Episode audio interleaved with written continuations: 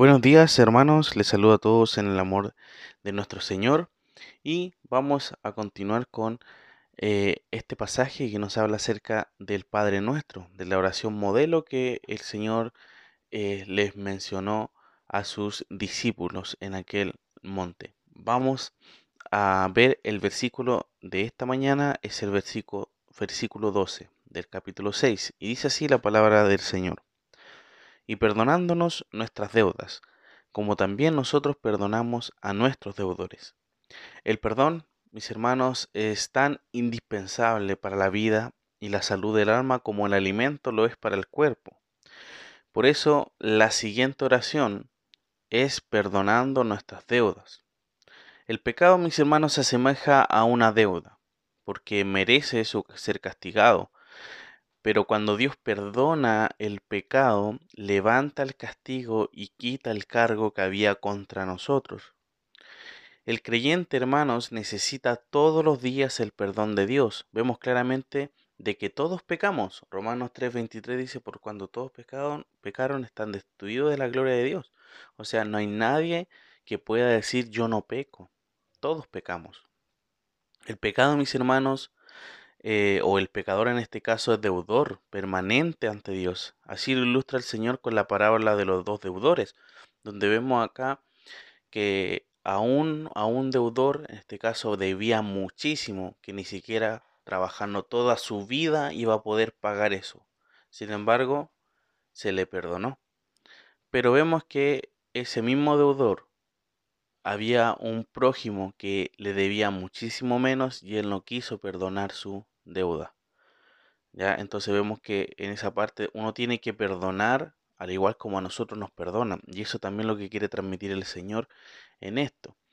Todo pecado, mis hermanos, es ofensa a Dios. Vemos también el Salmo 51, donde eh, David peca con Betsabé y después David se arrepiente por todo lo que hizo y menciona en el versículo 4 lo siguiente, contra ti, contra ti solo he pecado y he hecho lo malo delante de tus ojos, eh, para que seas reconocido justo en tus palabras y tenido por puro en tu juicio. Jesús, hermanos, enseña aquí el perdón para recibirlo. No el sentido de la salvación, sino en el, en el sentido de la restauración. Debe entenderse bien que pedir perdón es para el cristiano una expresión semejante a confesar a Dios el pecado.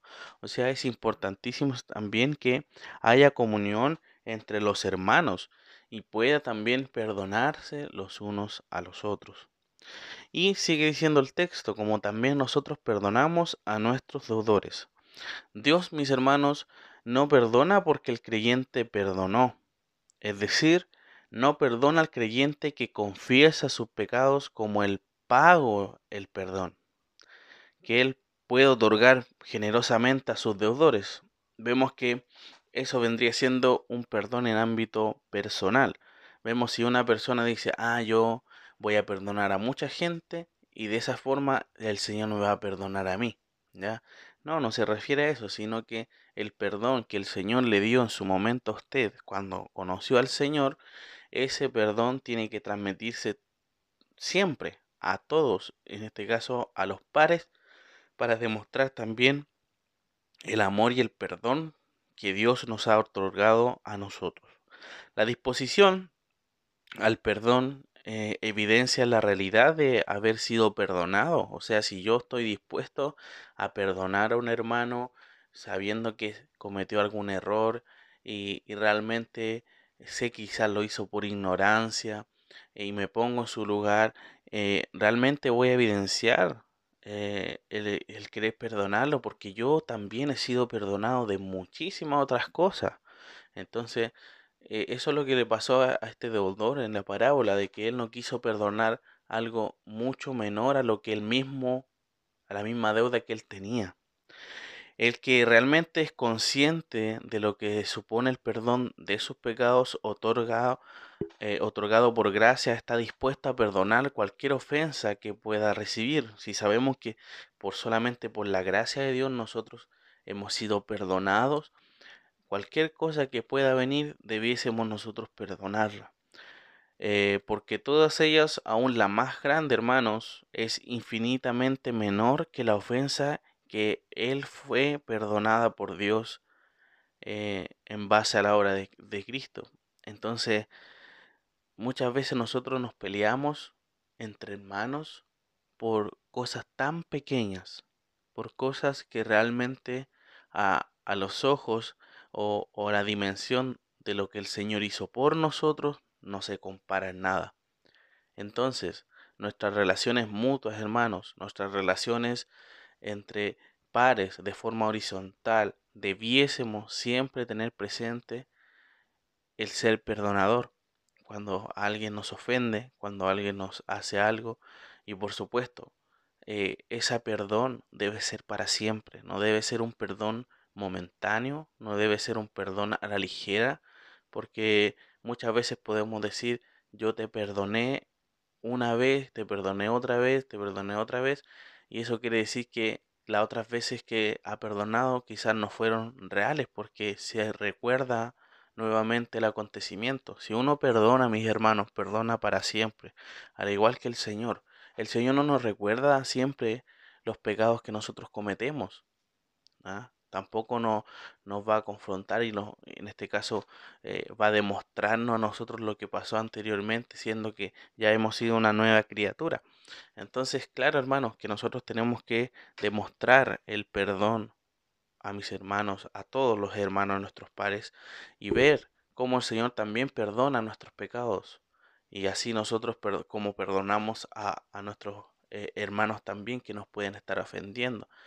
Eh, es claro, es claro también que debe haber un perdón y otra persona que esté dispuesta a perdonar. Así que mis hermanos, en esta mañana, que este sea nuestro pensamiento, que podamos entender y saber de que tenemos que demostrar el perdón, aunque nos haya dolido, aunque realmente posiblemente todavía nos quedan secuelas de, aquel, de aquella situación.